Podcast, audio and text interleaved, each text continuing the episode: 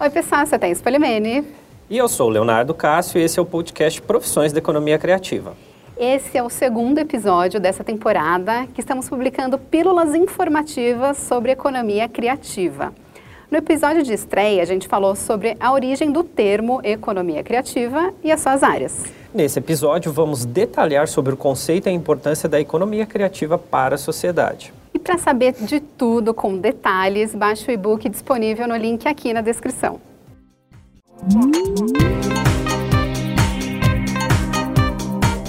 Uma das definições mais interessantes foi dada pela estudiosa brasileira Edna dos Santos.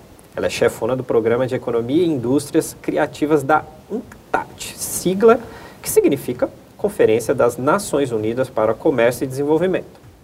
De acordo com ela, a economia criativa seria uma abordagem holística, palavra linda, e multidisciplinar, lidando com a interface entre economia, cultura e tecnologia, centrada na predominância de produtos e serviços com conteúdo criativo, valor cultural e objetivos de mercado resultante de uma mudança gradual de paradigma. Como a gente comentou no primeiro episódio, de forma resumida, a economia criativa é toda produção cultural e intelectual calcada na criatividade, com valores simbólicos e econômicos que possam dialogar em escala global e representar localmente uma sociedade. As áreas que compõem a economia criativa são muito diferentes umas das outras, assemelhando-se pela necessidade do uso da criatividade algo subjetivo, porque a criatividade deve constar em qualquer atividade. Rimou, né? É verdade.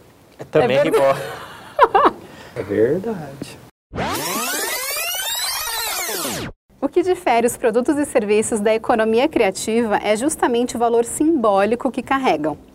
Mais do que produtos e serviços, a economia criativa se preocupa com a experiência, tanto para quem produz quanto para quem consome é uma leitura dos novos tempos. A necessidade de produzir comercialmente, criando experiências criativas e atrativas, com valores singulares para uma sociedade, mas que sejam traduzidos universalmente, utilizando a tecnologia como base para a efetivação dos projetos.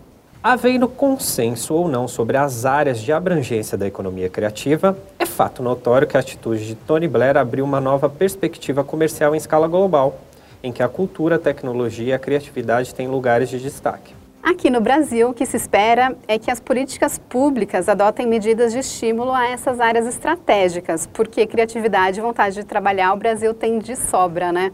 Um exemplo é a Secretaria de Cultura e Economia Criativa aqui do governo do estado de São Paulo, que tem desenvolvido vários editais focados em economia criativa. Você pode saber mais sobre economia criativa no site profissõeseconomiacriativa.com.br. É sem o dar, profissõeseconomiacriativa.com.br e nas redes sociais da Cult Cultura.